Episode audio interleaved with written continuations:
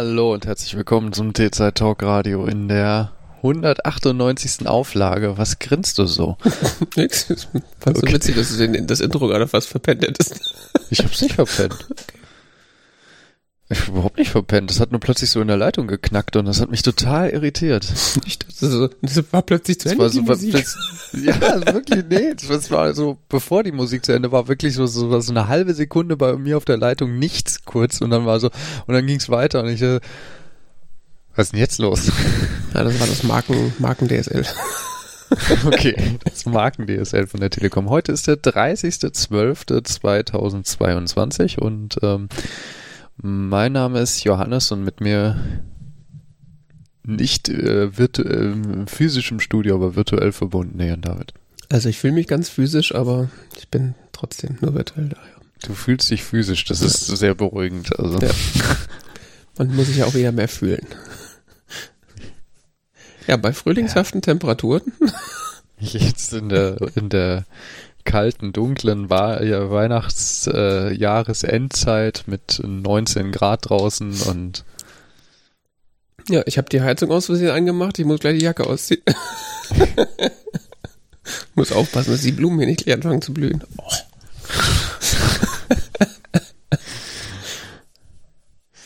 ja, die Heizung, ja. da hat's einer, der macht die Heizung an. Ja, allerdings. Gehörst du zu reichen Leuten, hä? Ja, Ähm, Heizung.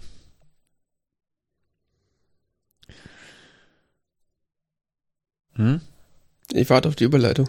Nee, es gibt keine Überleitung. Ich, ich habe gerade drüber nachgedacht. Ich habe heute so einen Brief vom Vermieter bekommen. Aber Hm. wo schon quasi drin steht, ähm, also ja, Dezemberhilfe, da, da kümmern wir uns drum, aber demnächst kommt da ein Brief, wie es dann nächstes Jahr wird. Viel Spaß, so ungefähr endete der Brief. Bisschen freundlicher formuliert, aber Okay. Ich steig da überhaupt nicht durch, diesen ganzen Hilfegedöns. Ich, ach, das ist total einfach. muss ich was machen? Nee, ne? Nö. Das ist Wenn du nicht als Student eingeschrieben bist, nicht. noch nicht. Ich kann ich aber machen, wenn es hilft. Nee, ich dann es was? ist jetzt zu spät. Ah, verdammt. Ich war mal als ein Student eingeschrieben.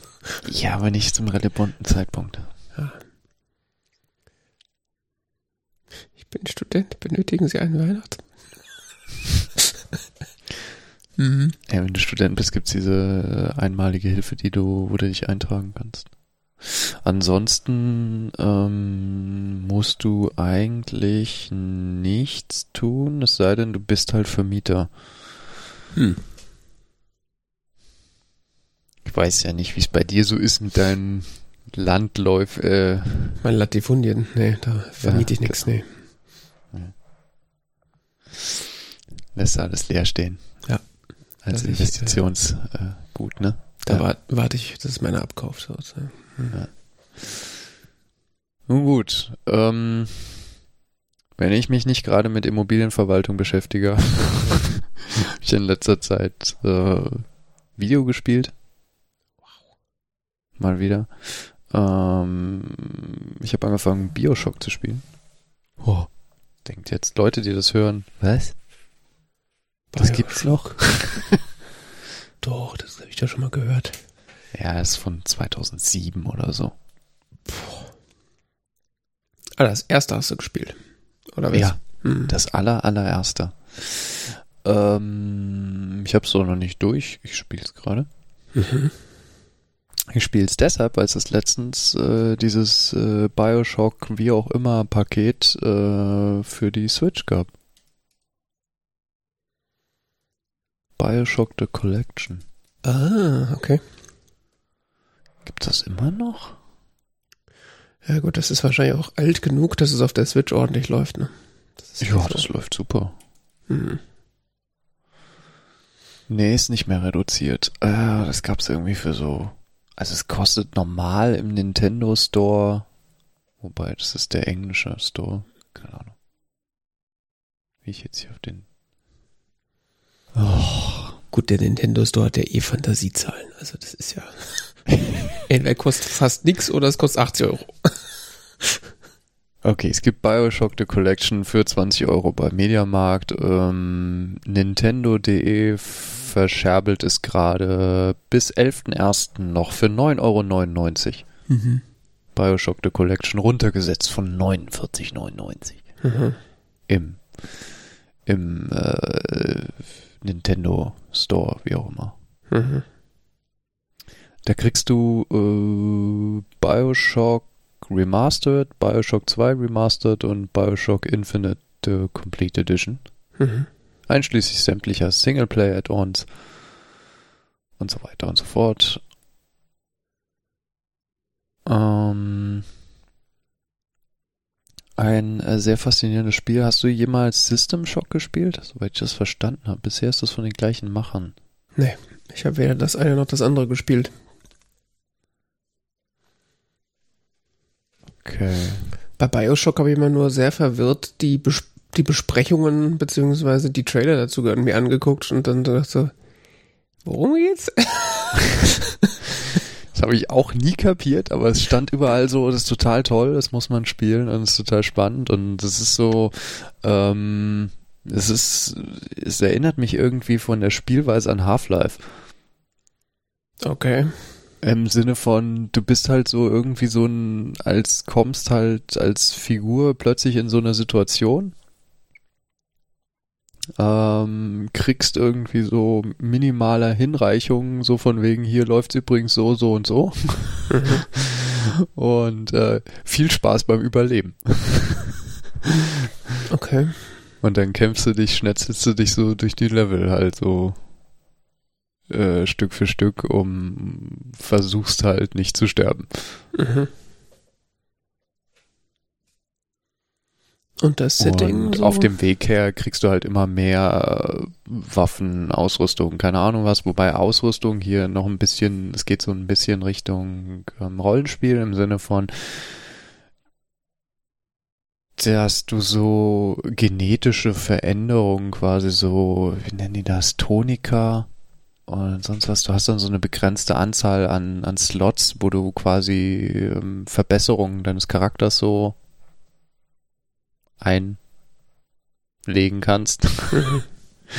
Wird so als Genmanipulation gefilmt. Ähm, und ähm, da kannst du dann quasi bestimmte Sachen auswählen, die dir in bestimmten Situationen helfen können oder hier oder auch nicht und so weiter. Also gibt es so ein bisschen, bisschen Rollenspielelemente, vor allen Dingen, wenn man dann noch bedenkt, dass man auch in bestimmten Situationen verschiedene äh, Entscheidungen treffen kann, so dass es angeblich zu unterschiedlichen Enden kommt. Es gibt, soweit ich weiß, drei verschiedene Enden. Okay. Ja.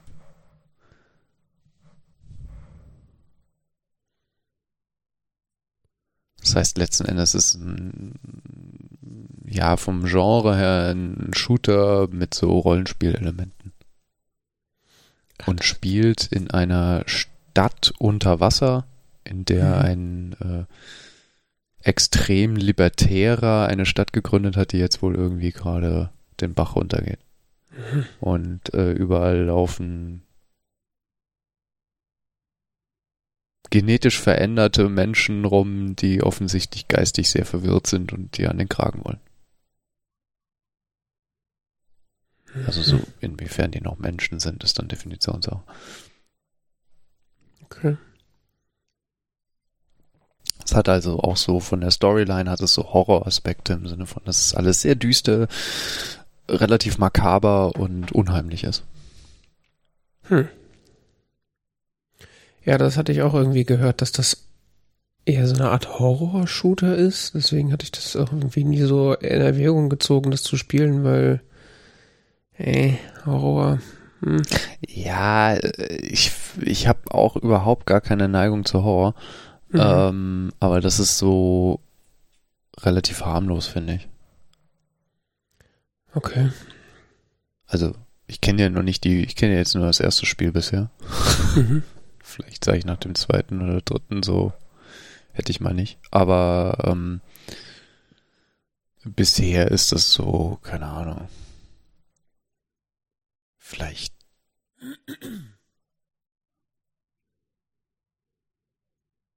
Ja, mit was kann man das vergleichen?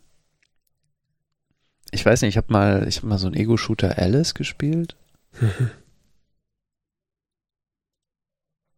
Ähm, wie hieß der? American McGee's Alice. Der war horriger, soweit ich mich erinnere, aber ist auch sehr lange her. Hm. Ah, 20 Jahre, okay.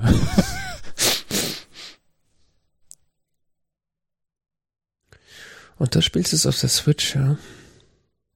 Ja, ja, ja. Ich habe das Spiel zwar auch mir schon vor Jahren mal für äh, irgendwie so einen Euro oder so für Xbox 360 gekauft. Ich wollte gerade sagen, wenn es auf 360 entwickelt ist, ist genau deine Plattform. Das Nervige an Xbox 360 ist aber, bis sie gestartet ist und so ein Spiel geladen ist oder so, sitzt du irgendwie so fünf bis zehn Minuten da rum und drehst Däumchen. Mhm. Und das nervt mich fürchterlich. Ja, das glaube ich. Und bei der Switch ist es so, du nimmst den Controller in die Hand und du wartest halt nur so lange, bis der Fernseher hochgefahren ist. Und Hm. die fahren ja heutzutage hoch. Ja, ich weiß. Dauert nicht lang, aber nervt. Ähm, auf jeden Fall, bis der Fernseher an ist äh, und dann kannst du quasi direkt losspielen und das ist äh, das war mir die 10 Euro wert. Hm. Das ist, weil auf das Xbox 360 spiele ich das nicht. bis das gestartet ist. So viel Lebenszeit habe ich nicht. Hm. Nein, doch, aber das Ja. war es mir nie wert bei dem Spiel, keine Ahnung. Äh, da brauchst du ähm, mich nicht von überzeugen. Ich hab ja, bin ja äh, sel seltener PlayStation 5 Besitzer und wenn ich dann so ein Spiel starte und dann denke ich mir so, das dauert jetzt aber lange und dann höre ich immer Leute sagen, ey, PlayStation 5, die lädt ja so schnell die Spiele, ist ja dreimal so schnell wie früher auf der PlayStation 4. Da denke ich mir so, äh, wenn ihr das sagt. Ich habe gewühlt schon Stunden meines Lebens diese Ladebalken angeguckt. Ja gut, ich meine, allein schon früher am PC, wenn dann so, so, jetzt sucht er nochmal, ob die Disc auch da ist. Ja, ja, du musst dir vorstellen, die Xbox 360, die ist nichts anderes als ein PC mit einem lustigen Interface. Das heißt, die fährt auch erstmal hoch. Naja. Und das geht nicht schneller als ein Windows-Boot. Ja, ist ja wahrscheinlich auch ein Windows. Dann findet es erstmal das Netzwerk nicht und bis es dann gefunden hat. Und dann musst du dich erstmal anmelden und dann guckst du lustig zu, wie sich die Dinge drehen, bis du angemeldet bist und dann das Spiel gestartet und dann, wenn das Spiel mal gestartet ist, der letzte Spielstand geladen. Ach. Auf der Switch drückst du einfach so weiter, dann wenn du in das Spiel jetzt reingehst, interessanter Fehler, den ich auch noch nie gesehen habe, kommt jedes Mal eine Fehlermeldung, ah, ich konnte keine Verbindung zum 2K-Server aufbauen, also den Machern von dem Spiel. Mhm. Okay. Stört mich jetzt nicht so. Scheint das Spiel ansonsten auch nicht zu stören. Ähm, ist ein, äh, es funktioniert super auf der Switch, läuft super, sieht für ein Spiel für 2007 ziemlich gut aus. Vielleicht daran, dass es diese, äh, wie heißen die, wie habe ich sie gesagt? Ich habe der genannt, wie die heißt. Remastered Edition ist. Mhm.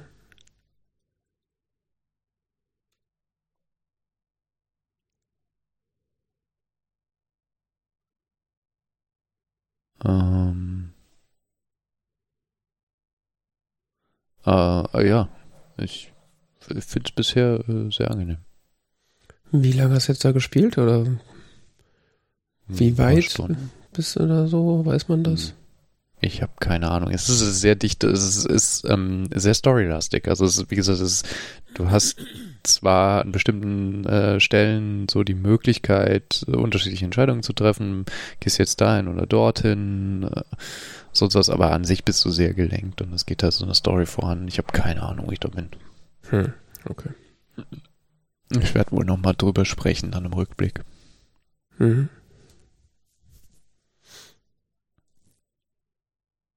Tja. So viel dazu. Ja, ich habe auch ein bisschen was gespielt. Ähm,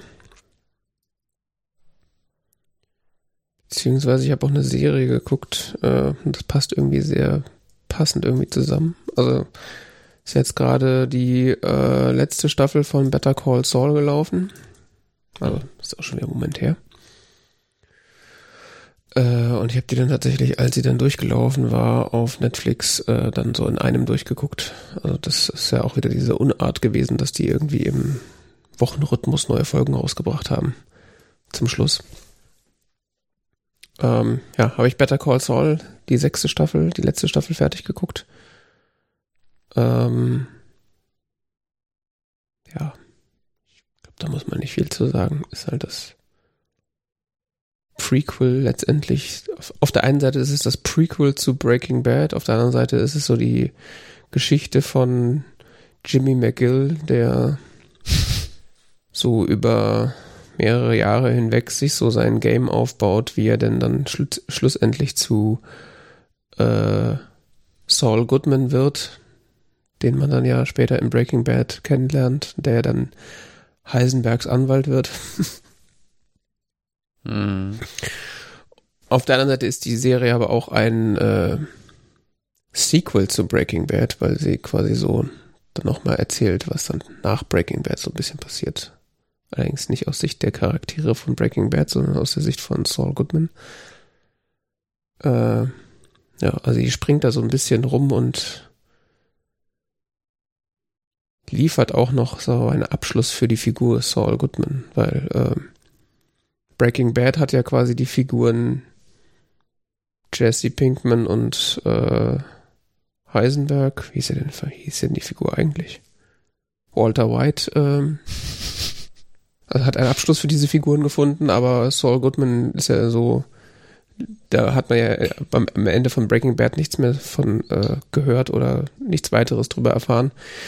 Und ähm, Better Call Saul äh, schließt auch diese oder bietet dieser Figur auch einen Abschluss. Ähm, ja. Grundsätzlich, wenn man mit Breaking Bad was anfangen konnte, dann kann man mit Better Call Saul auch was anfangen. Ich würde sogar sagen, oder ich würde mich da einigen Kritikern anschließen, äh, dass Better Call Saul wahrscheinlich sogar die bessere Serie ist. Mhm. Echt? Also qualitativ ist das nochmal noch mal ein Level besser als Breaking Bad. Also da gibt es so Story Arcs und, und äh, Dinge, die da passieren, die so fein minutiös geplant sind und die so gut auserzählt sind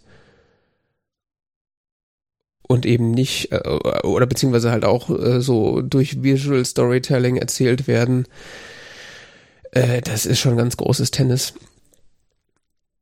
Ähm, sie ist halt sehr langsam und so während der ersten Staffel habe ich zwischendurch auch so, wo soll das eigentlich hinführen? Da ist diese Figur Jimmy McGill, die hat nichts, aber auch gar nichts mit Saul Goodman zu tun und das schlendert da so vor sich hin, dann denkst du so, ja, gut, äh, also ich habe ja Zeit, aber ja. wann wollt ihr diese, diese äh, Serie irgendwie dann beenden? So.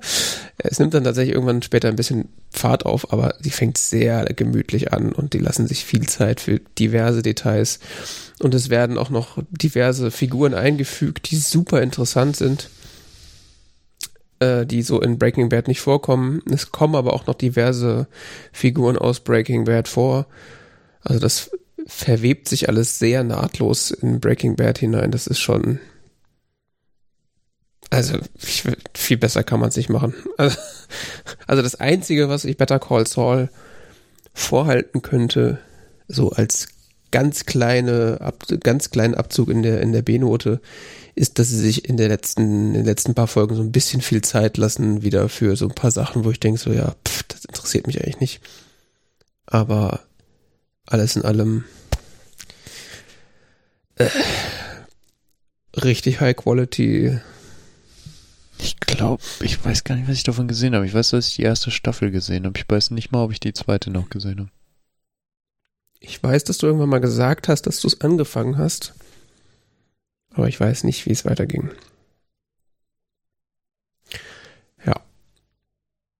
Das habe ich also fertig geguckt. Irgendwo, zweite Staffel oder so, keine Ahnung. Es war mir dann irgendwie zu langweilig. das habe ich also fertig geguckt. Ähm, und parallel dazu habe ich angefangen, GTA 5 zu spielen. Aha. da besteht der Zusammenhang, oder? Äh, da besteht tatsächlich ein Zusammenhang. Also es ist nicht so, dass ich das geplant hätte, das ist mehr so Zufall. Ähm, aber ich sag mal, Dinge, die in Breaking Bad passieren, gerade zum Schluss, wird es dann auch ein bisschen heikler und, und spannender und auch blutrünstiger und krimineller.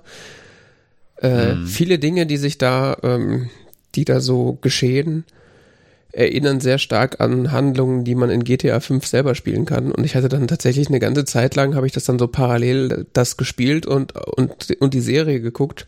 Und es hat sich für mich so ein bisschen angefühlt wie ähm, das, so das Spiel zur Serie, obwohl das mit den Charakteren nichts zu tun hat, aber es hatte irgendwie so das gleiche Feeling so. Das war, irgendwie sehr witzig. Mhm. Ist jetzt natürlich ein sehr subjektiver äh, Zusammenhang dazwischen, aber deswegen erwähne ich das äh, so zusammen. ja, und äh, GTA 5 gab es irgendwie in irgendeinem der vorweihnachtlichen Sales oder wann äh, auch irgendwie für 2,50 Mark. Ja. Ähm, und äh, ja. Das letzte GTA, was ich gespielt habe, war ähm, GTA Vice City. Hm. Also. Ja, also ich muss sagen, das ist, glaube ich, so das erste GTA, was ich so richtig spiele. Also ich hatte tatsächlich so vor Urzeiten mal so eine, ich weiß nicht, GTA 2, das war ja noch so von oben, hatte ich mal irgendwann. Mhm.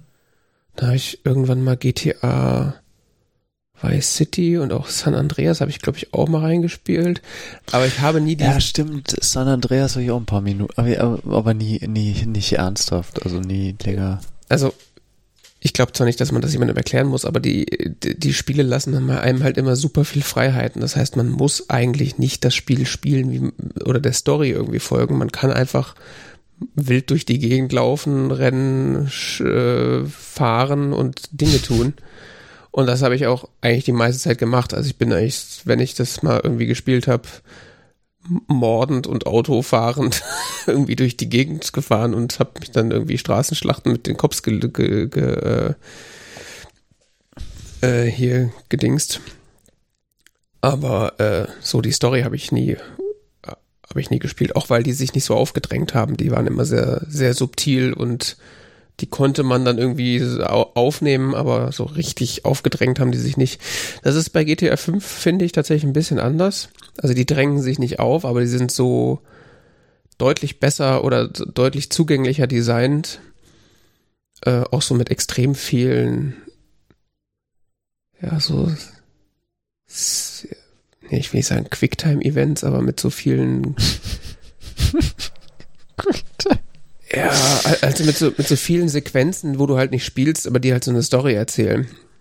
Mhm. Die sind aber ziemlich gut gemacht und auch äh, schauspielerisch ist da einiges, ist da, geht da, geht, also passieren da ziemlich viele gute Dinge und ähm, deswegen ist man dann tatsächlich oder war ich dann tatsächlich auch sehr interessiert an den Figuren und was die so machen und was äh, wie so deren Geschichte weitergehen könnte so dass ich dann da tatsächlich auch Zeit investiert habe und tatsächlich die Story gespielt habe und die ist äh, ich weiß nicht, wie weit ich da jetzt bin, ehrlich gesagt. Es kann sein, dass ich sowieso 10, 15 Stunden da rein investiert habe. Äh, und das, die, ähm, die Menge von, von, von Figuren wächst auch ständig. Also am Anfang fängst du mit einer Person an, die du spielst. Und es wird dann immer mehr, du triffst dann eine andere Figur, mit der du dann zusammen irgendwie so Raubüberfälle planst und dann kannst du die plötzlich auch spielen und dann kannst du zwischen denen hin und her switchen. Und jetzt bin ich irgendwie an der Stelle, wo jetzt noch eine dritte Figur hinzugekommen ist. Ich bin jetzt gerade völlig verwirrt. Ich bin noch äh, plötzlich in einem ganz anderen Teil der Map, also dieser Welt, wo ich gar nicht weiß, wie ich da sonst hin hätte kommen können. Ähm, und das fügt sich halt dann so nach und nach alles ein bisschen zusammen, was irgendwie ganz nett ist. Mhm. Und ist ja irgendwie ein Spiel, was für die PlayStation 4 rausgekommen ist. Das ist auch schon wieder ein paar Jährchen alt. Es ist nicht das allerfrischeste. Aber das sieht doch immer noch verdammt gut aus und ist auch so richtig weitläufig, launig und nett gemacht. Also, das kann man echt, also das kann man halt so relativ ernst spielen und die Story so durchballern oder man kann das halt auch so leger, ich sag mal, hier mal eine kleine Story-Teil spielen und dann auch mal so weiter die Welt erkunden, sich so angucken, was es noch so gibt. Ich meine, wie viele Gefühl Stunden nicht schon in irgendeinem, in irgendeinem Jetski über die, in irgendeinem Strand lang geballert bin, weil ging halt. Du gehst halt irgendwo hin, haust irgendein so Otto von seinem Jetski runter und fährst dann eine Viertelstunde damit durch die Gegend aus Spaß. Ich mochte am liebsten immer Motorrad fahren. Ja, Motorradfahren. Gefühlt, gefühlt Stunden und ich, also ich habe gefühlt alle Missionen in, in Vice City mit Motorrad absolviert oder so. Motorrad ist halt das beste Fortbewegungsmittel, das, also das effizienteste Fortbewegungsmittel. Mit dem Auto musst du halt extrem aufpassen, dass du nicht irgendwo reincrasht. Äh, mit dem Motorrad bist du halt so schnell. Mhm. Da, damit kommst du richtig gut vom Fleck, das, das stimmt auf jeden Fall. Ich bin sowieso massiv beeindruckt, wie viel Mühe sich da gegeben wurde. Ähm, äh, das, das, also das ist ja an sich kein Rennspiel, aber wie viel Mühe sich gegeben wurde, dass, dass sich Fahrzeuge einigermaßen realistisch anfühlen. Also es fühlt sich tatsächlich einfach oder Fahrverhalten erstmal unterschiedliche Autoklassen, die ergeben in dieser Welt einigermaßen Sinn. Und genauso gilt das Gleiche auch für Motorräder und Mofas und Roller und Fahrräder und was es alles gibt. Ja. Äh, also das ist schon, ja, also es ist einfach extrem gut gemacht. Da kann man einfach nicht meckern. Ja, und das spiele ich jetzt so gerade äh, immer noch. Und das macht tatsächlich sehr viel Spaß. Also hätte ich gar nicht erwartet. Ich dachte immer, es ist so ein, weiß nicht, das hat immer so ein Geschmäckle, weil das ja auch so, äh, da, da, da passieren halt auch sehr anrüchige Sachen. äh, und, und, du kannst da sehr, sehr anrüchige Sachen tun, wenn du willst. Ja. Äh, die andere Spiele dir nicht erlauben. Und es zeigt dir auch Sachen, die du in anderen Spielen nicht sehen könntest. Aber äh, diese, diese Freiheit, die dir da geboten wird, die fühlt sich schon interessant an. Also das ist wirklich so ein, ja, also das, das gibt dem Spiel irgendwie so eine Gravitas und so eine, ähm, so eine Lebensechtheit irgendwie. Also das ist das Gefühl, was du, du kannst da halt Dinge tun, die du in der echten Welt auch tun könntest. Nur mhm. machst du sie in der echten Welt nicht, weil du dann stirbst oder im Gefängnis bist, aber es ist irgendwie so sehr interessant. So ja. ein bisschen Second Life-artig fast schon. Ohne jemals in Second Life gewesen zu sein, keine Ahnung. das auf jeden Fall macht gerade sehr viel Spaß, ja. Was mir gerade auch äh, wieder sehr viel Spaß macht und wo ich gerade wieder so äh, eine kreative Phase habe, beziehungsweise ähm, ja. ja. Was ich so ein bisschen wieder für mich wiederentdeckt habe, ist Fotografie. Ach ja. Das hast du früher immer. Ja, ich habe also ich habe das ja vor einigen Jahren. Sagen wir mal so, ich habe das, hab das äh, nie nicht gemacht, aber ich habe es halt mal mehr enthusiastisch und mal weniger enthusiastisch gemacht. Mhm. Und äh, gerade jetzt auch die letzten Jahre, wo Smartphone-Kameras auch einfach so unfassbar gut geworden sind, dass äh, man für viele, viele Snap, äh, Schnappschüsse so im Alltag eigentlich keine richtige Kamera mehr rausholt, sondern einfach sein Handy drauf hält hatte sich das so ein bisschen in den Hintergrund verschoben und äh, ja, da habe ich irgendwie so ein so ein Itch entdeckt, den man scratchen muss wieder.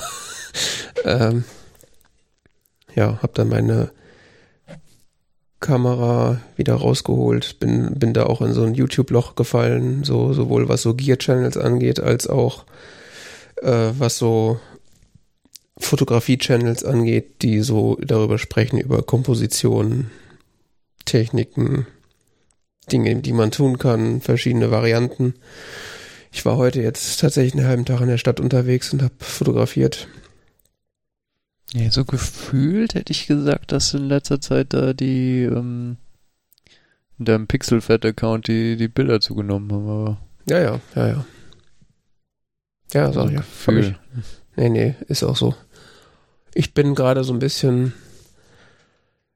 äh, ja, ich finde das gerade so ein bisschen problematisch. Ich habe gerade ein Problem damit, die Sachen irgendwie zu veröffentlichen. Also Pixelfett ist halt so, das ist halt nett, aber wer guckt sich das schon an?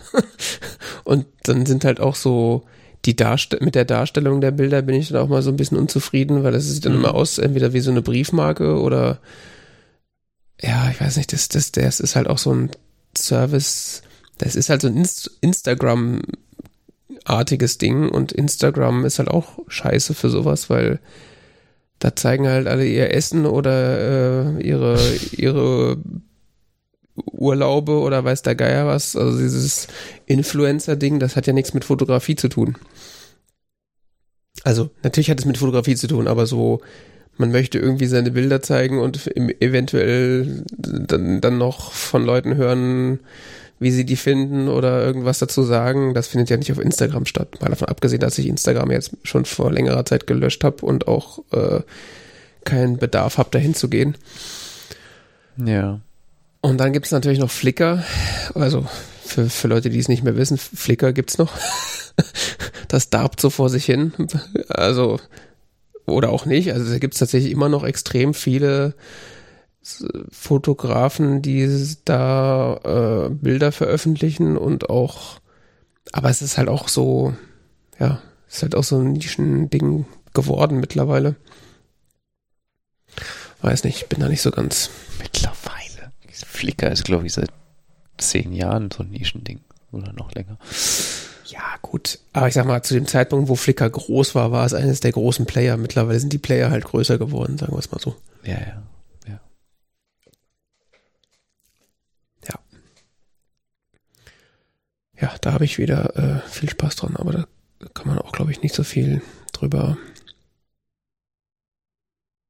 reden. Ich könnte noch Kann so man dir denn folgen? Äh, ja gut, ich habe da so einen Pixelfett-Account.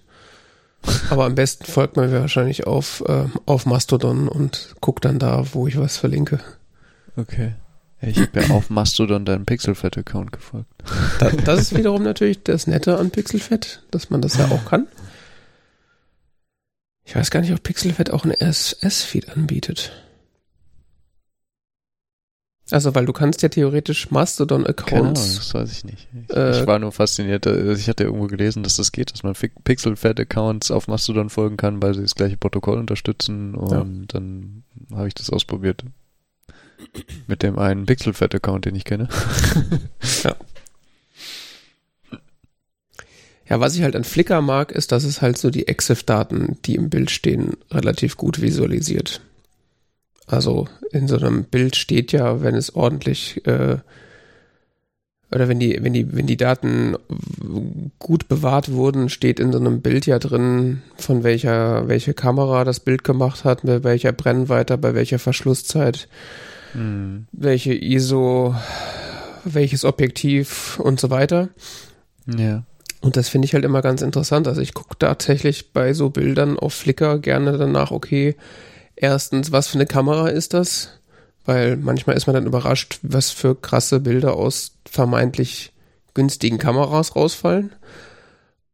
Und äh, ja, auch einfach so technische Dinge, so was, also was für ein Objektiv wurde da benutzt, welche Brennweite, was ist das für eine, was, also ist das was, ne? Das sagt er mir immer ganz viel. Also da ist man dann, da, da entdecke ich dann immer Dinge, die ich interessant finde. Und das ist halt so, sowas kriegt man halt in so anderen Foto-Communities nicht mit.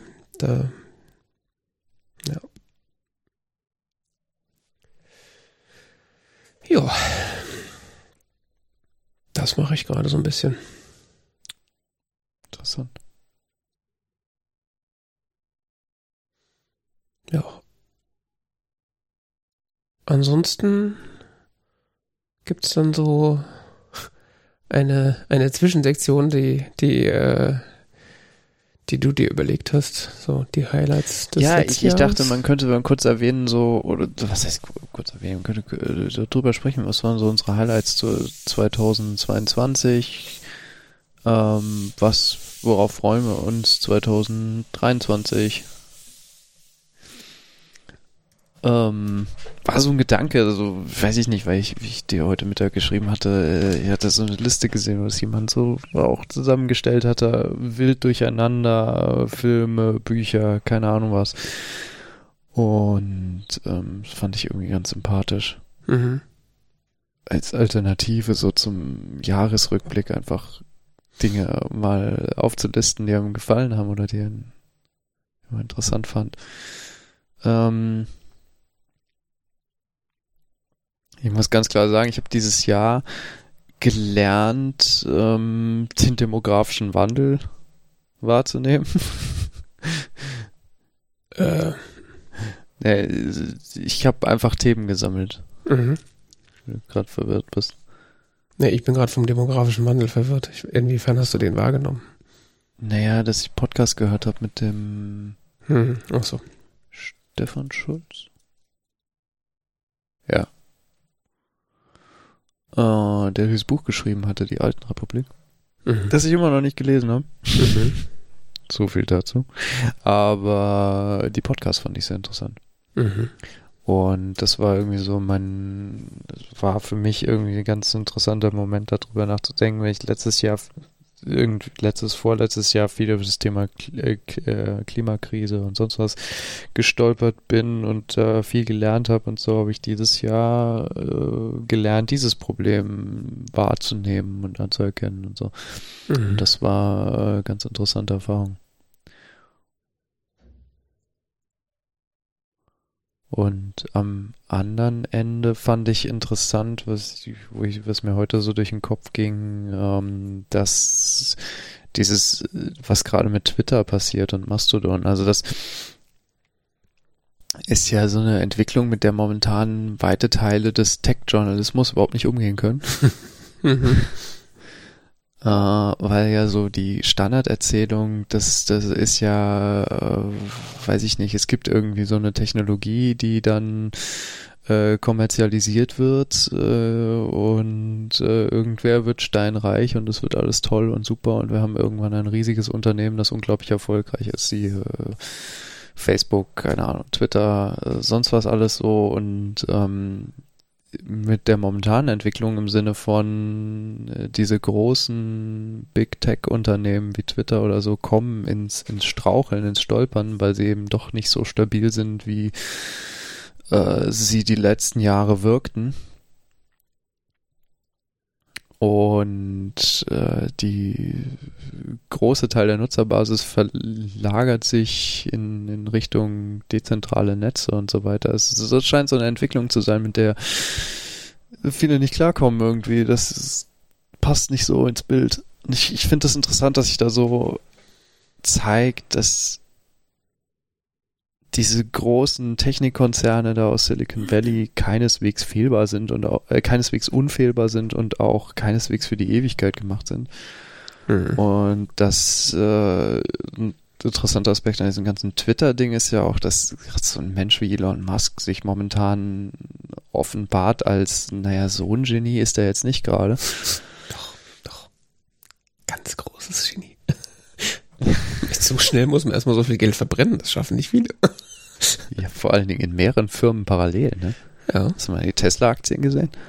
Mhm.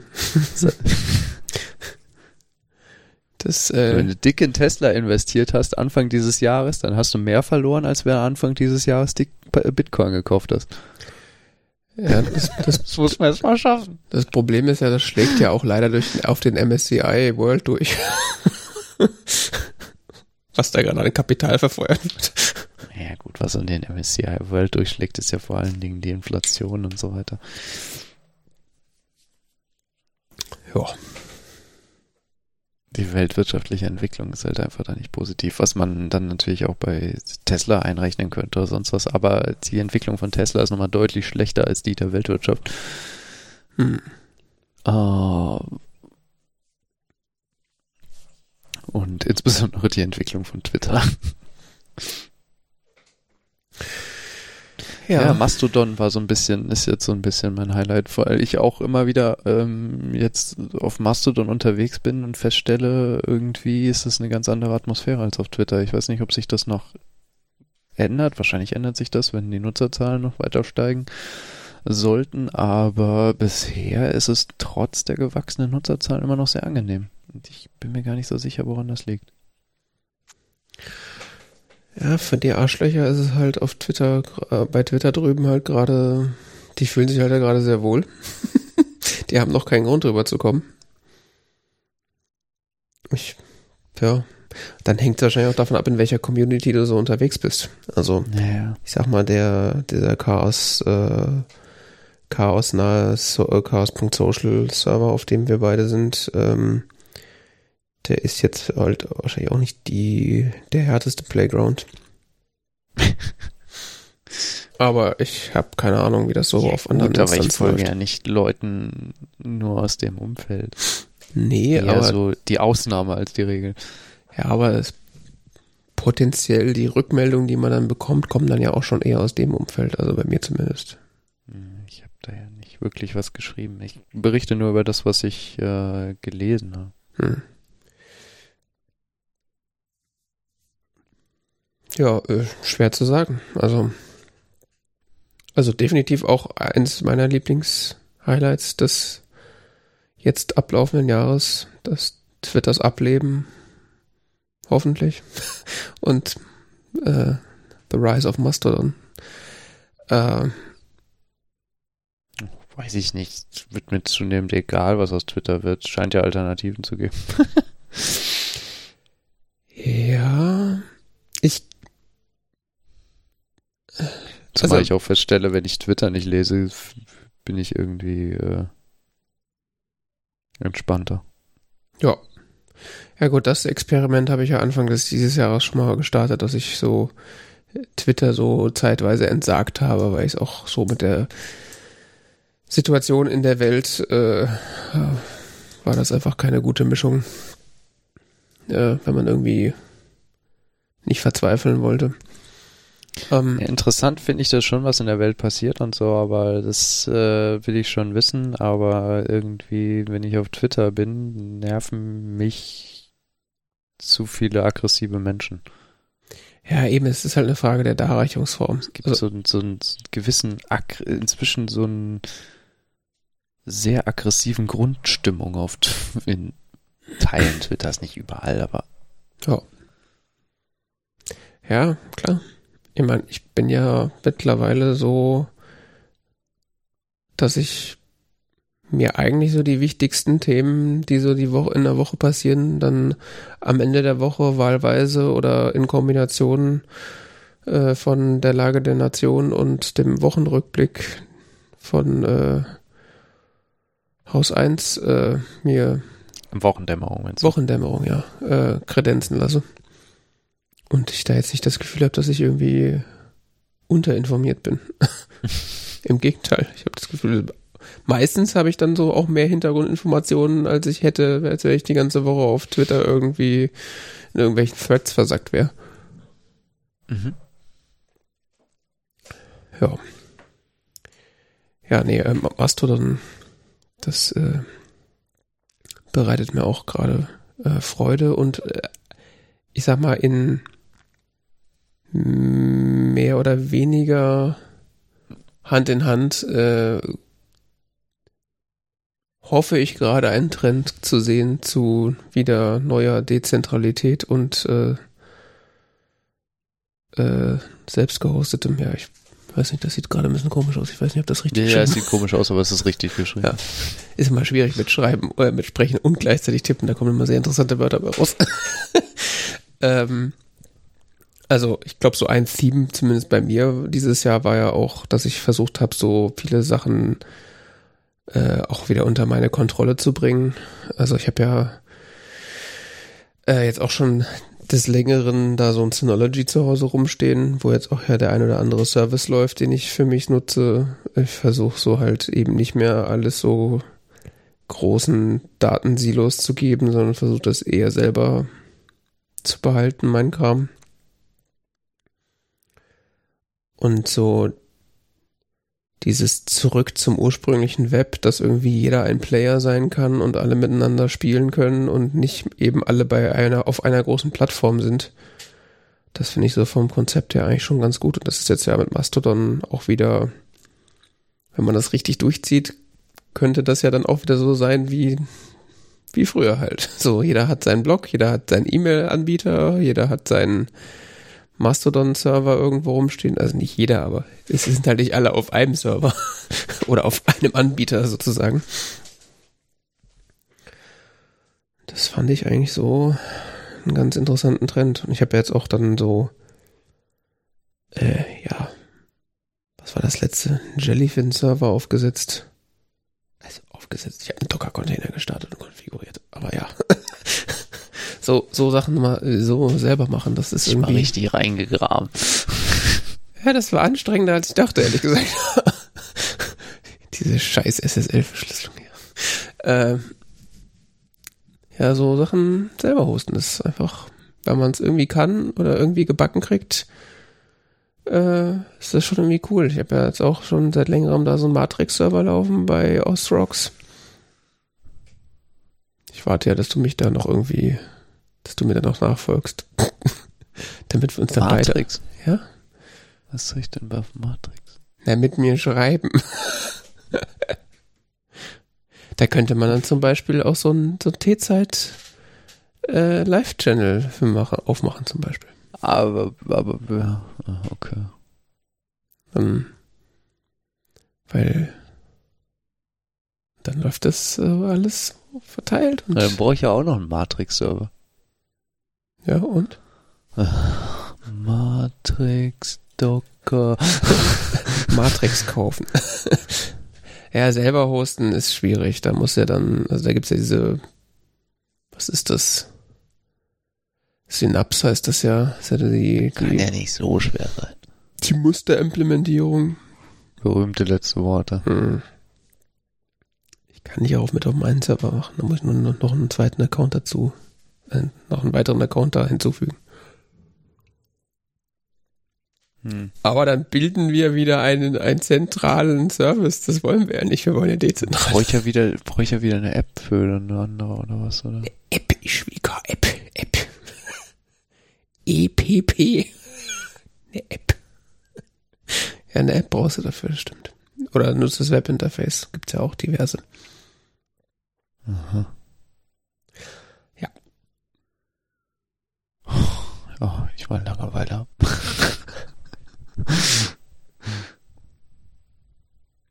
Ja, das war so ein Thema aus 2022, was äh, was mir nicht schlecht in Erinnerung blieb.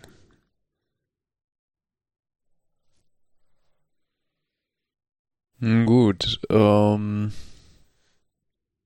Filme. Mhm.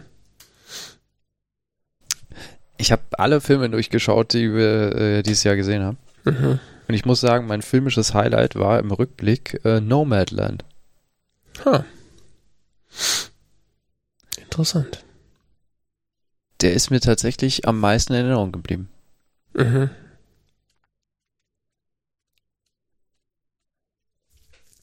Ja, aber den hatte ich auch nachgedacht.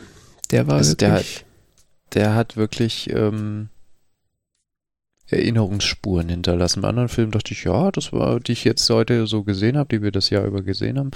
Ähm, ich, ja, das sind gute Filme, ja, ja, keine Frage. Sowas wie Parasite oder so, oder was wir, keine Ahnung, was wir noch so alles gesehen haben. Mhm. Aber ähm, der hat mich wirklich äh, beeindruckt.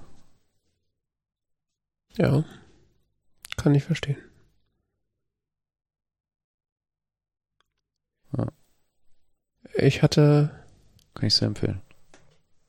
ich hatte kurz über ähm, ein, den Namen schon weg, ich- der Name ist, äh, ne, äh, Port Porträt einer Frau in Flammen hieß er doch, glaube ich, ne? Da hatte ich kurz drüber nachgedacht, ob ich das, Ah, ja. ob das nicht äh, so mein absoluter Favorite war. Ich glaube, also es ist immer die Frage, was man da für Maßstäbe ansetzt. Ich glaube, so, wenn es darum geht, ob man diesen Film nochmal gucken wollen würde, würde ich sagen, ja, wahrscheinlich schon. Aber wenn es jetzt so rein nach, nach meinen Letterbox-Bewertungen geht, dann ist ganz klar äh, mein Highlight von 2022 Koyanis Katzi.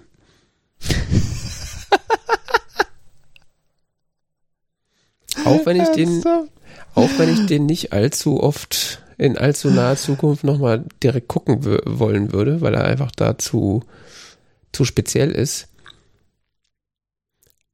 Aber der hat mich einfach äh, mitgerissen. Ich meine, ich habe dem glatte fünf Sterne und ein Like gegeben. Also die beste Bewertung von allen Filmen des letzten Jahres bei mir bekommen. Und natürlich der Soundtrack ist äh, Katze. Ich habe ihn fast richtig geschrieben, spontan. ja gut, das ist ja ähm, ästhetisch so gewollt, dass man den mindestens einmal falsch schreibt, wenn man ihn aufschreibt. ja. Nee, also den.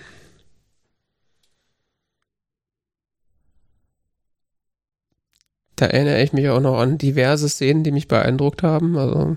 Den haben wir direkt vor Nomadland gesehen. Hm. Kann man einfach nicht meckern. Ist einfach Folge 188, digitale Buttons gefühlvoll drücken. Schade, wir hätten, wir hätten uns mal vorher Gedanken darüber machen müssen, hätten wir noch den, den besten Sendungstitel des letzten Jahres wählen können.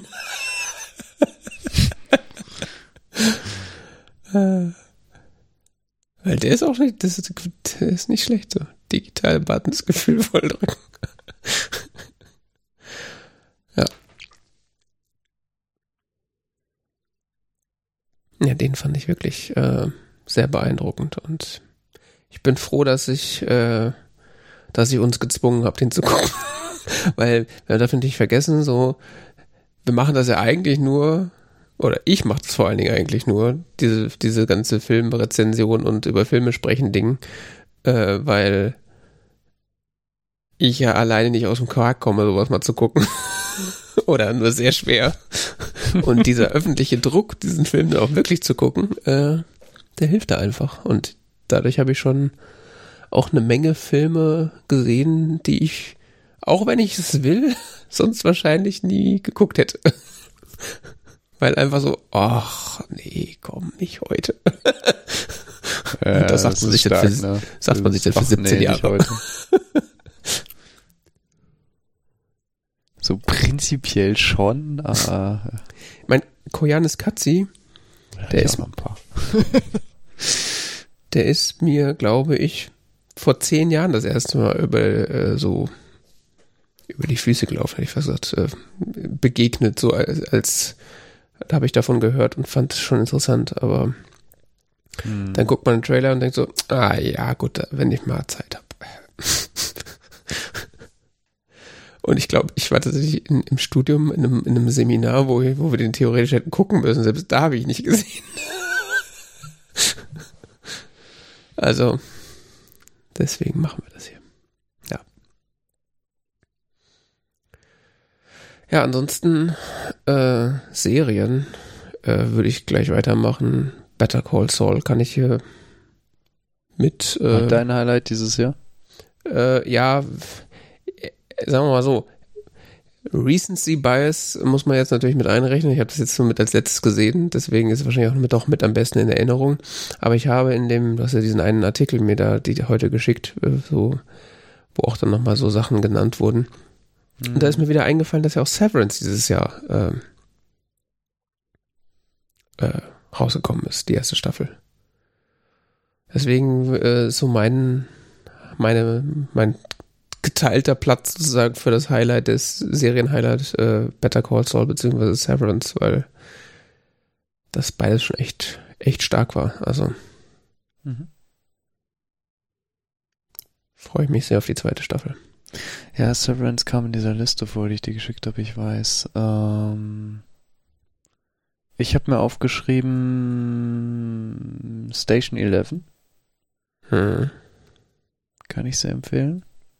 War äh, eine total interessante Erfahrung, würde ich, ich auch gerne nochmal sehen. Ähm, und das andere ist Made. Das ist so ziemlich das, was ich, glaube ich, jemals am höchsten bewertet habe, irgendwo auf irgendeiner Plattform. Mhm. Äh, ein äh, ganz, ganz faszinierendes Ding.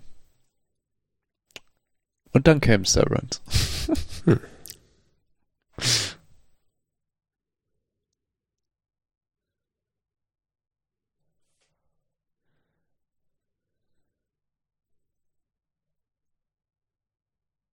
Ja.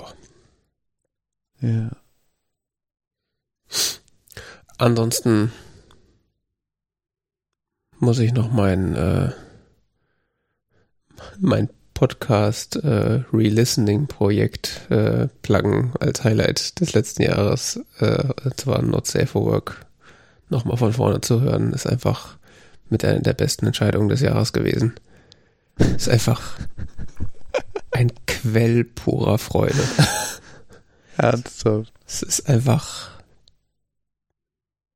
Das, also, das ist.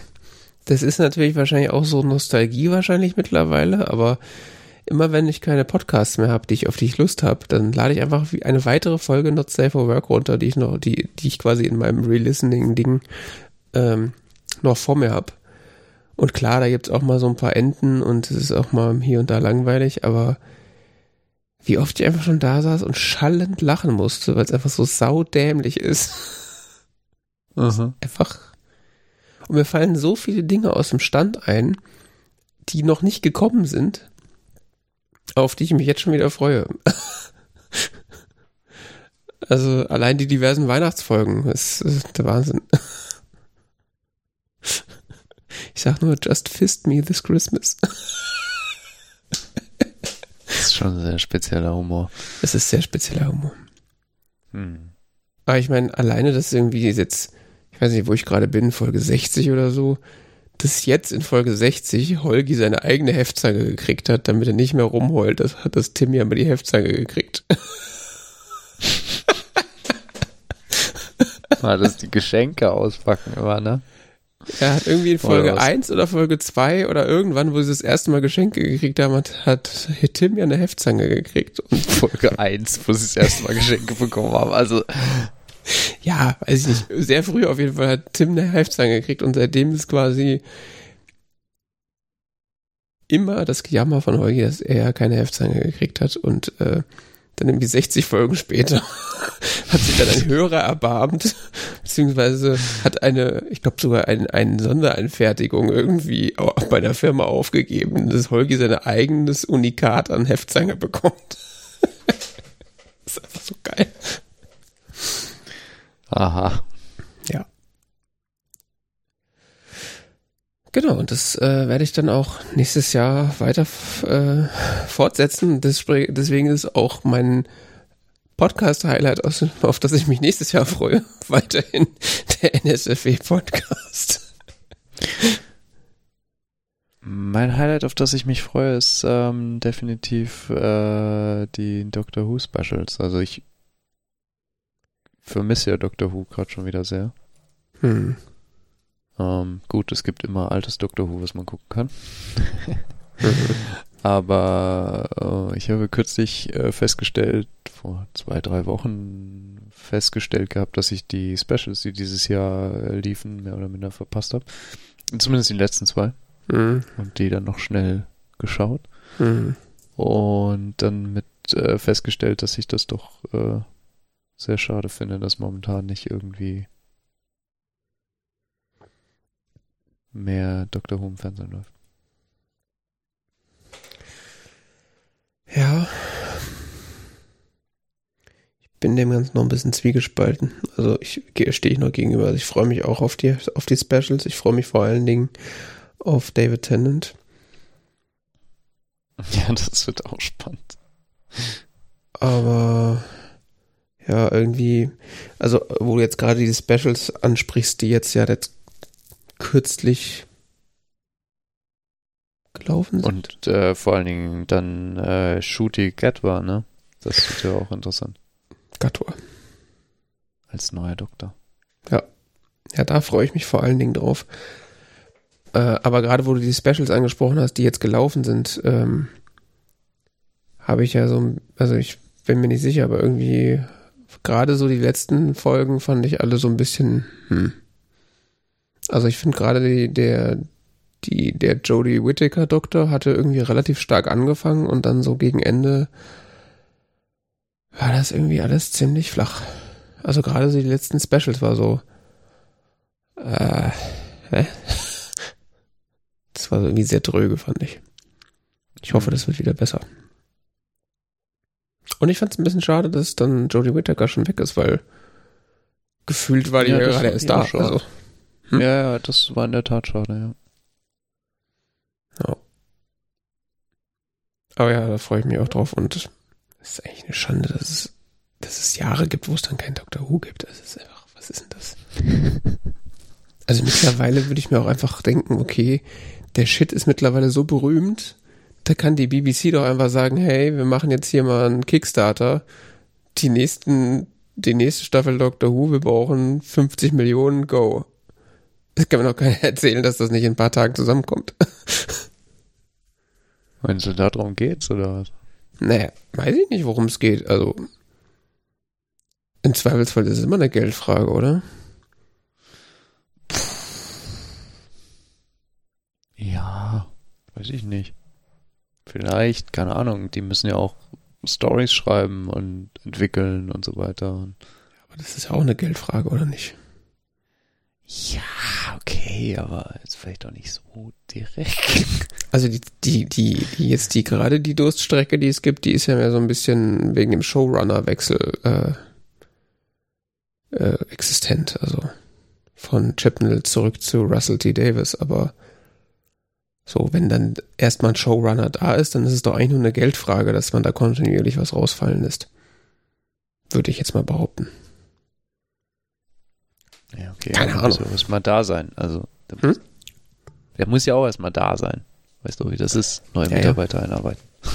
Genau. Ja, gut, der kennt sich da ja schon aus.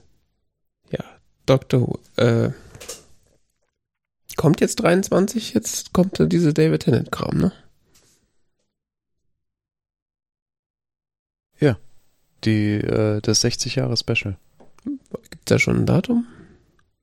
Ähm, das weiß ich jetzt aus dem Kopf nicht, aber es ist auf jeden Fall dieses äh, 60th Anniversary Specials, die für 2023 geplant sind. Es könnte gut sein, dass das in irgendeiner Doctor Who List of Episodes oder so schon steht. Aber der, der, der Shudi Gatwa, äh, November 23. Oh Gott, das ist ja doch ewig hin. Ja, in einem Jahr. Äh, ja, der Shudi Gatwa äh, äh, Doktor kommt dann dementsprechend erst 24, oder wie? Mhm.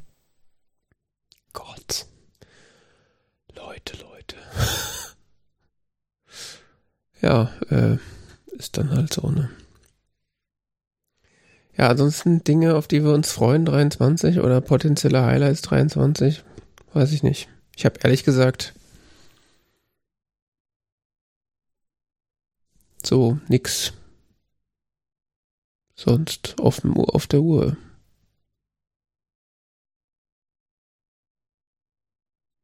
Also, will Disney noch irgendwie ein bisschen Star Wars missbrauchen? Ich habe nichts, keine Ahnung, ich weiß von nichts. Ähm, Ja.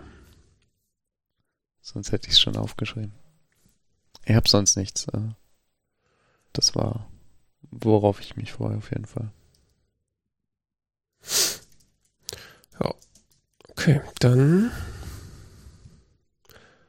äh, kehren wir zurück zum äh, Regular Program sozusagen und äh, sprechen über den Film, den wir geschaut haben. Der da heißt Confess Fletch. Ich wollte gerade Confess schreiben. Confess Fletch, ja. Äh, ein Comedy Crime Crime Comedy Film von directed by Greg Mottola Mottola Hauptrolle John Hamm Marcia Gay Harden Kyle MacLachlan Roy Wood Jr. John Slattery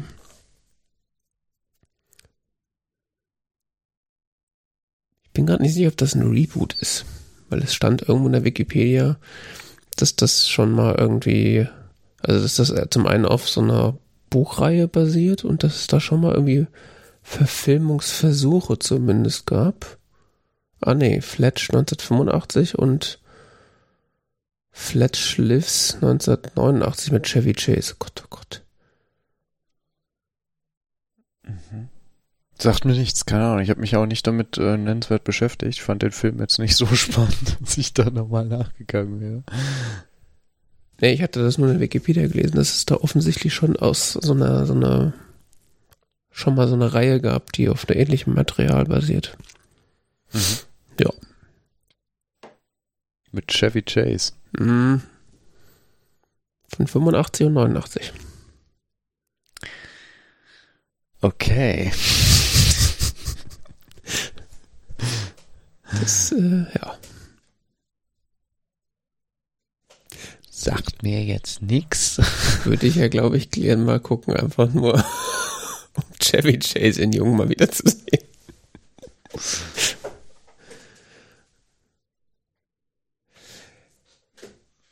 Ja, Ja, ähm, gut, das ist das Thema für wann anders. Aber ähm, Crime Comedy. dieser Film. Ja. Äh, Crime Comedy, ja. Ist ja irgendwie.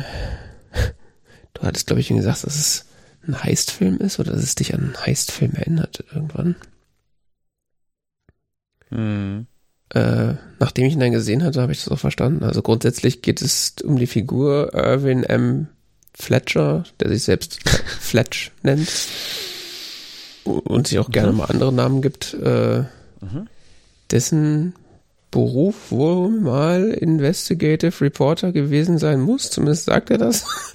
Und der äh, von seiner Freundin, Gespielin, äh, dazu bau da beauftragt wird, die gestohlenen Gemälde ihres Vaters äh, wiederzufinden, da dieser zu dem Zeit glaubt man, dass nur halt äh, gekidnappt wurde und ähm, die äh, Kidnapper wollen als Lösegeld kein Geld, sondern ein besonderes Bild, ein Picasso, glaube ich, äh, aus dieser Sammlung haben.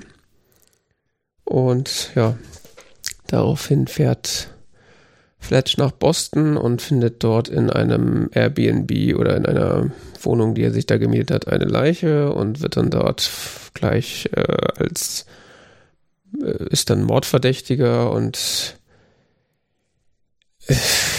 Dinge passieren. So. Also der Handlungsteil in der Wikipedia ist sehr kurz. Ah, Was aber nicht bedeutet, dass die Handlung sehr klar ist. Nee. Ähm, ich gebe zu, ich hatte dabei schon ein Bier getrunken, als ich den Film geguckt habe. Ich musste mich teilweise echt anstrengen, um zu verstehen, worum es gerade geht. Ich habe das nicht getan, ich habe es auch nicht verstanden. Also ich habe es grundsätzlich verstanden, aber ich sag mal, der Film gibt sich sehr viel Mühe, eine recht einfache Handlung maximal komplex darzustellen. Weil, wie du schon ähm, im Gefühl hattest, der sich so stilistischer, oder ich habe, er hat sich so stilistischer Mittel bedient wie diese Heist-Filme aller Oceans 11. Mhm. Äh, nur, dass da gar kein Heist passiert und auch eigentlich nichts Komplexes passiert. Aber dadurch, dass das so verquer erzählt wird, denkt man halt irgendwie so, oh krass, und das spielt jetzt in der zehn Stunden vorher und hier und da hat er irgendwas gemacht. So, nein, es ist einfach simpel, dämliche Handlung, einfach nur maximal schwierig dargestellt. Mhm. Was irgendwie, wenn das gewollt ist, ist das ja wiederum ein ganz witziges Stilmittel, um irgendwie dieses, äh, dieses Genre auch so auf die Schippe zu nehmen. Ich weiß noch nicht, ob das, also, ob das jetzt Absicht ist oder einfach Unvermögen. Ähm, ich muss aber sagen, dass die Handlung des Films ist auch mehr so die Bühne. Aber die ist eigentlich nicht so wichtig. Also ich habe so das Gefühl, eigentlich ist das so die äh, John Hamm äh, Witzchen-Show und John Hamm zeigt mal so 90 Minuten lang, dass er eigentlich auch ein witziger Typ ist. Die John Hamm Charm Show, habe ich so das Gefühl. Ja. Also der ist so, Ja. Er spielt einen Schambolzen und das macht er ziemlich gut. ja nicht nur ein Schambolzen, der spielt auch so den Anti-Don Draper im Grunde. So das absolute Gegenteil von so, von so einem Business-Stock im Arsch-Typen, sondern es ist mehr so der Freelance, äh, Free-Thinking, ich laufe auch gerne mal barfuß durchs Büro und mir ist egal, was Leute denken, Typ. Das ist schon irgendwie. Ja. Also, also wenn man ihn als Don Draper kennt, ist das so, irgendwas ist gerade in mir kaputt gegangen. ich kenne ihn nicht als Don Draper, von daher. Sehr, ich sehr ihn nur in so ganz schrägen Rollen. Mhm. Ja, ich kannte ihn überhaupt nicht in so schrägen Rollen, deswegen war das so ein, immer nach und nach ist meine Mind immer more blown gewesen, deswegen. Mhm. Ja, und ich, ich fand das äh, tatsächlich, obwohl es jetzt auch nicht der intelligenteste Film ist, auch nicht der intelligenteste Humor, fand ich das aber stellenweise echt witzig.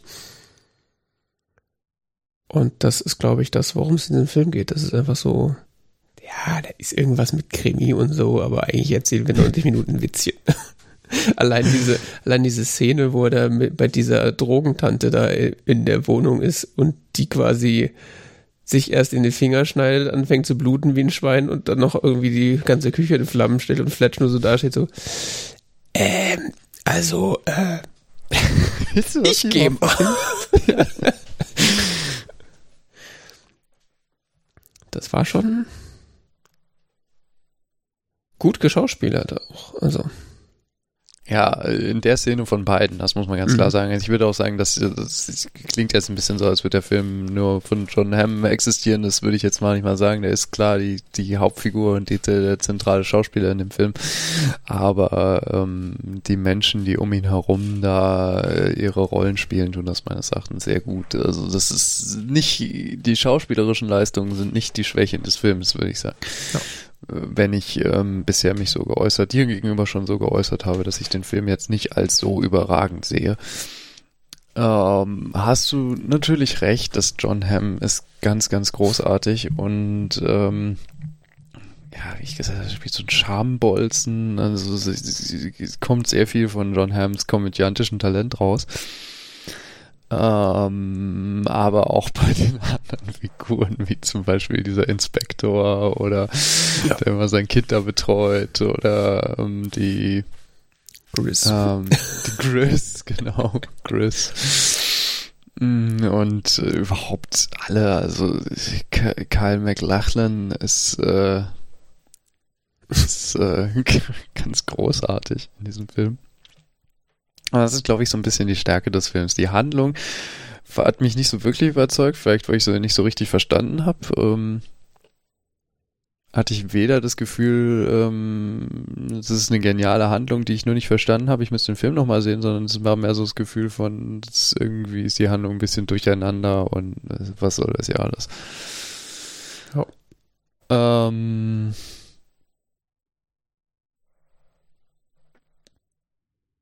deshalb, ja, im Großen und Ganzen ein sehr gemischtes Bild von diesem Film. Äh, ich fand ihn unterhaltsam. Mhm. So im großen Bild da drauf. Mm, insofern sehenswert, wenn man mal was Nettes, Entspanntes äh, sehen will, aber äh, ich sehe es jetzt nicht so als das große filmische Meisterwerk. Hm. Ja, nee, das ist auf keinen Fall irgendwie an irgendeiner Stelle irgendwie herausragend cineastisches Meisterwerk. Ähm, das ist, stimmt auf jeden Fall. Ähm,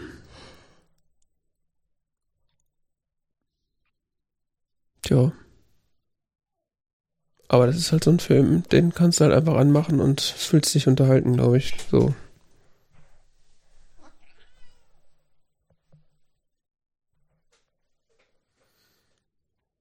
Das macht er schon ganz gut. Mhm. Ja.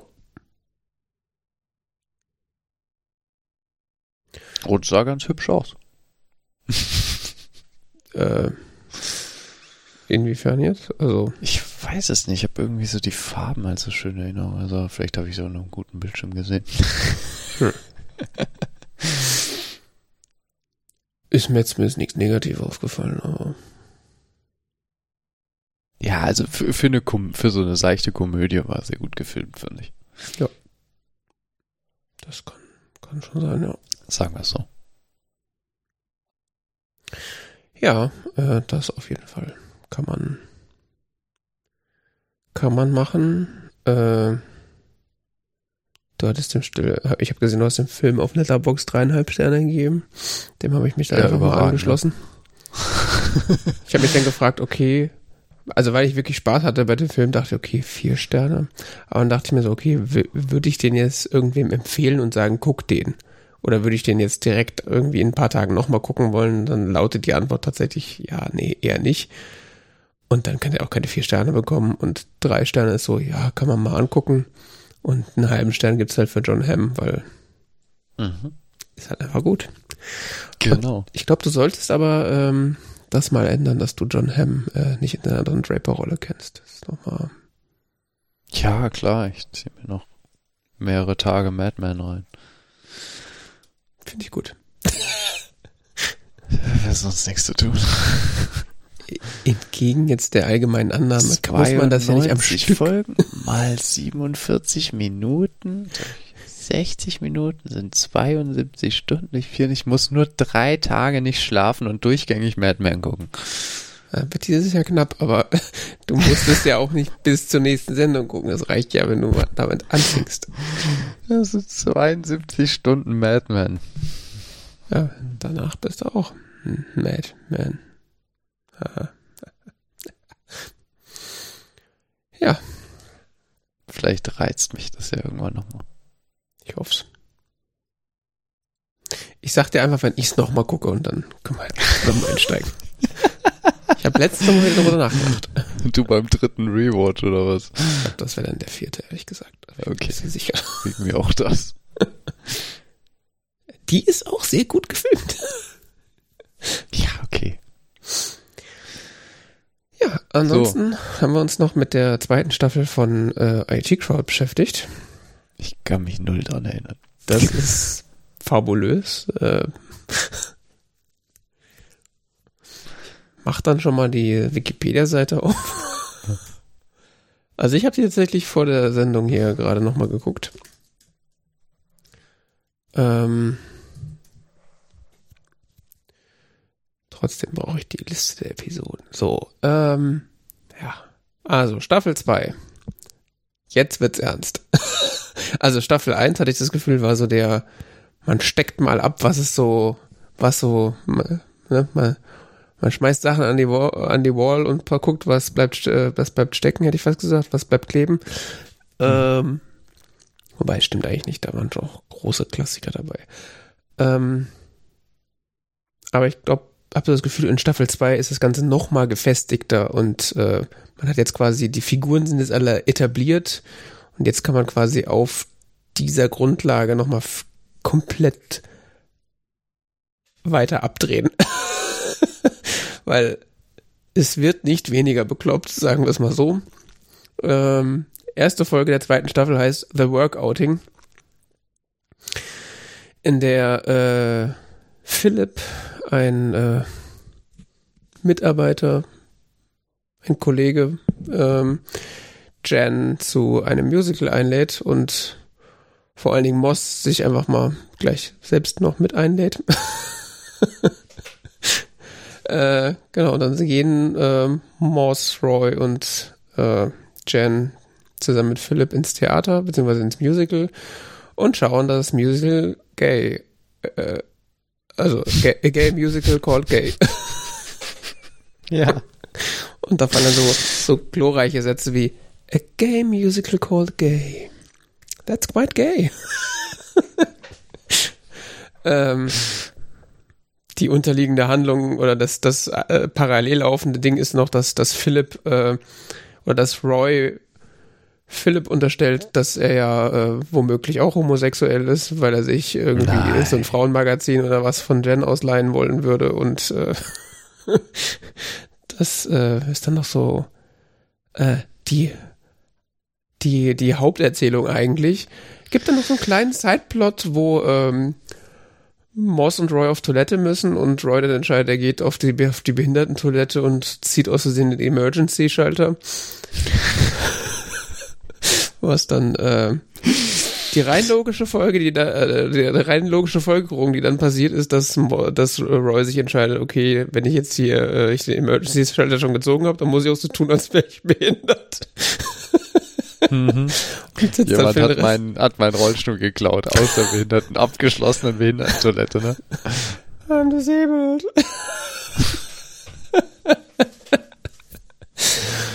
ja, ja, ja, und sitzt dann für den Rest der Folge im Rollstuhl.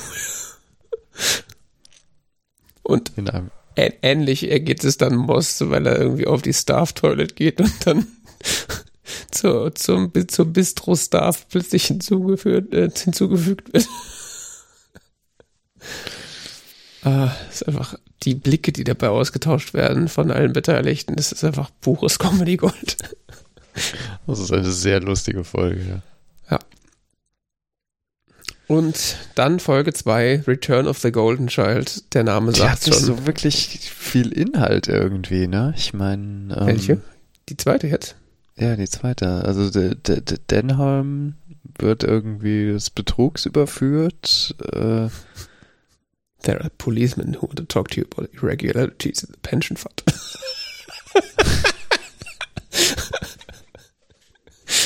er kommt zu Tode. Er kommt zu Tode, ja.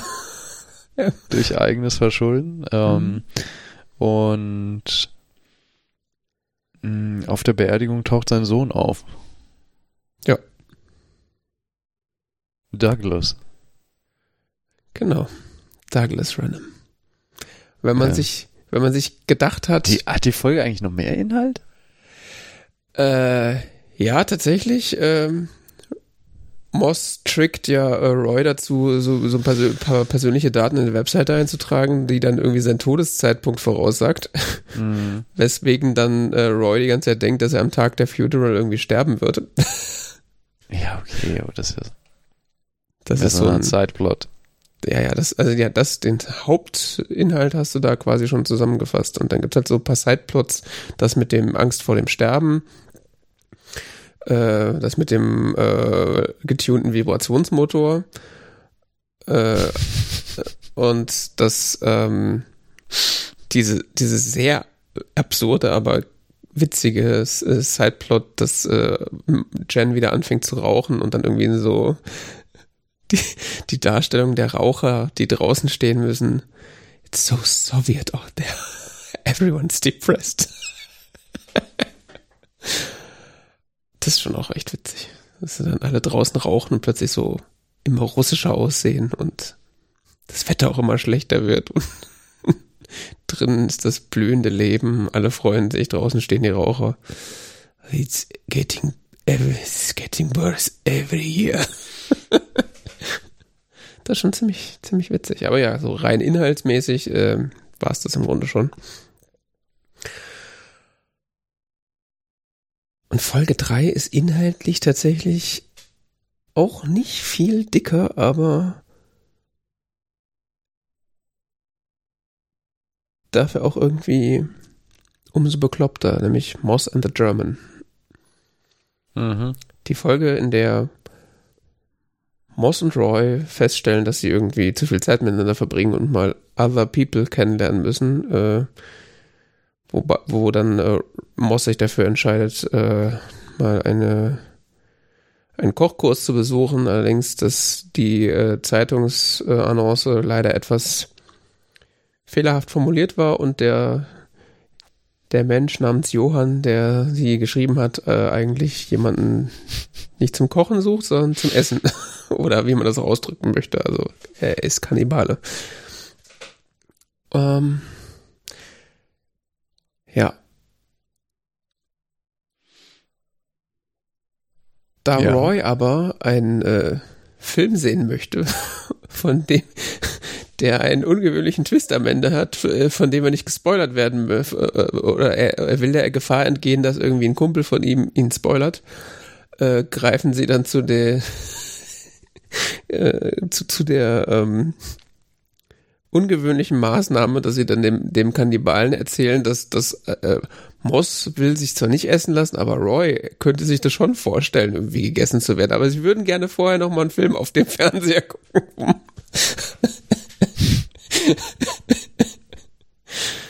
ja.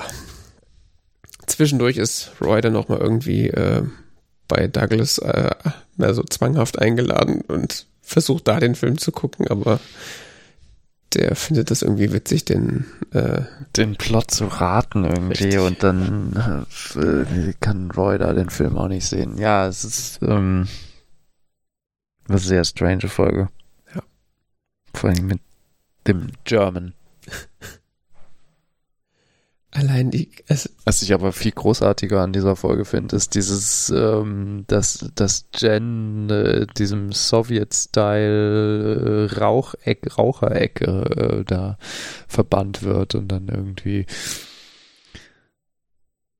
Erinnerst du dich? So mit Kopftuch und sonst was und so. Äh, mit wem redet da? Juri oder so? Ich weiß es nicht mehr. Ja. Ich frage mich gerade, ist das da oder ist es in der Folge davor? Nee, nee, das ist in der dritten. Das passiert so, wird immer wieder reingeschnitten. Ah ja, das ist so, das ist so ein Resultat der Folge davor. Okay, ja, das habe ich nämlich eben alles schon erzählt, aber das passiert erst in der Folge. Ja, ja. Mhm. Das hast du eben schon erzählt? Ja, das, die Anspielung darauf habe ich eben schon erzählt, aber das kommt gar nicht da. Aber in der Folge davor fängt Jen wieder an zu rauchen und deswegen ist sie dann in der nächsten Folge dann immer draußen genau. am Rauchen. Ja, ja, okay. Ja, ja. Äh, ja, und dann natürlich die, äh, das hat mit der Folge eigentlich nicht so viel zu tun, aber es kommt immer wieder vor, ist so die, ähm, äh, also eigentlich ist es so, die, der, der Rahmen der ganzen Geschichte ist ja, dass äh, die DVD, die Roy gucken will, äh, eine pirated DVD ist. deswegen, weswegen man ja am Anfang auch diesen, ähm, diese Piracy Warning Video sieht. you wouldn't steal a baby. Genau. Ja. Da erinnert man sich auch fast gar nicht mehr dran. Ne? Gibt sowas noch? Piracy Warning? Also ich erinnere mich, dass so, also das ist natürlich sehr übertrieben, aber so ähnlichen Shit musste man sich doch teilweise am Anfang von irgendwelchen Kinofilmen ja, ja, gab, und, nee, DVDs angucken. Vor allem in Kinofilmen gab es immer diese Werbespots, ja. Und bei DVDs gab es diese Einblendungen und so. Ich weiß es nicht, keine Ahnung. Ich habe ewig keine DVD gekauft. ich habe keinen Blu-ray-Player, von daher. Hm. Na gut, in Zeiten, also mittlerweile kauft ja auch niemand mehr Einzelfilme oder so. Das ist ja, wenn es das nicht auf Netflix gibt, dann guckt man es halt nicht. Ja, aber kauft die vielleicht so bei äh, Streaming-Portalen. Da kannst du doch gar nichts kaufen. Natürlich, du kannst ja bei Amazon Prime oder so manche Filme kaufen. Ja, statt aber das macht doch niemand. Oder bei iTunes, oder? Ja, das macht doch niemand. Die Leute haben Amazon und maximal noch Netflix. Und wenn es das da nicht gibt innerhalb der Flatrate, dann ist denen das scheißegal. Dann gucken sie halt den anderen Dreck, der gerade da ist. Was? Eine neue Staffel Too Hot to Handle? Na gut, dann gucke ich das halt. Dann wundert man sich, dass alle dümmer dümmer werden. ja. Ähm, nächstes Mal geht's dann weiter mit Folge 4 bis 6 der zweiten Staffel. Ich bin ein bisschen traurig, dass wir Folge 4 nicht auch schon geguckt haben. Das ist nämlich eine meiner Lieblingsfolgen. The Dinner Party. Echt? Okay, bin ich gespannt. Ich kann mich nicht dran erinnern. Ähm. Wo in, in der Folge gehen dann Moss, Roy und, und Richmond werden auf eine, auf eine Dinnerparty bei Jen eingeladen. Aha. Act normal. no, more normal. okay. Ganz großes Kino. Ja, da freue ich mich schon sehr drauf. Gut, dann feiern wir die Folgen äh, nächstes Mal. Genau, und was wir auch nächstes Mal feiern, vielleicht, was wir aber bis dahin auf jeden Fall geguckt haben werden, ist äh, der neue Knives Out Film, also Glass Onion, A Nice Out Mystery von Ryan Johnson, der jetzt gerade frisch auf Netflix gedroppt ist. Mhm. Äh, ja, passte jetzt gerade sehr gut, weil der frisch rausgekommen ist und wir den beide gucken wollten, aber beide noch nicht dazu gekommen sind. Deswegen gucken wir dann und. Ich hätte es fast getan. Ja, ich auch. Also es war so, so knapp. ja. So. Genau. Schauen ja, wir Ich das. bin gespannt. Den Und gucken ja alle momentan, dann können wir unseren Senf auch noch dazugeben. Können wir so, mal sagen, was so studierte Kulturwissenschaftler dazu meinen. Ganz tiefgreifende Analyse. Ja. Alles klar, beschließen wir das lieber mal, bevor es noch mehr ausartet. Das äh, war äh, T-Zeit Folge 198. Man findet mehr bei uns auf unserer Webseite tzeit.org oder ansonsten uns auch auf wo findet man uns? Mastodon? Ja. Dich Ich weiß auch? aber unser Handle nicht. Ach so, unser Handle ist tzpodcast.chaos.social ah ja, okay. Und äh, mein Handle ist nach wie vor netzwerk.chaos.social und Johannes, sein Handle, wie man so schön sagt, ist herbstrevolver.chaos.social. Ja. Und äh, wenn er da mal anfängt, was zu schreiben, dann verlinke ich das auch auf der Website. also ich war so frei und habe da mein Handle irgendwann schon mal draufgeschrieben, aber ich weiß nicht, ob du das tatsächlich benutzt, deswegen habe ich das aber nicht draufgeschrieben. Äh, schauen wir mal. Schauen wir mal. Grüezi, Servus und Hallo. Bis zum nächsten Mal. Gute Rutsch. Gute Rutsch. Bis dann. Bis dann.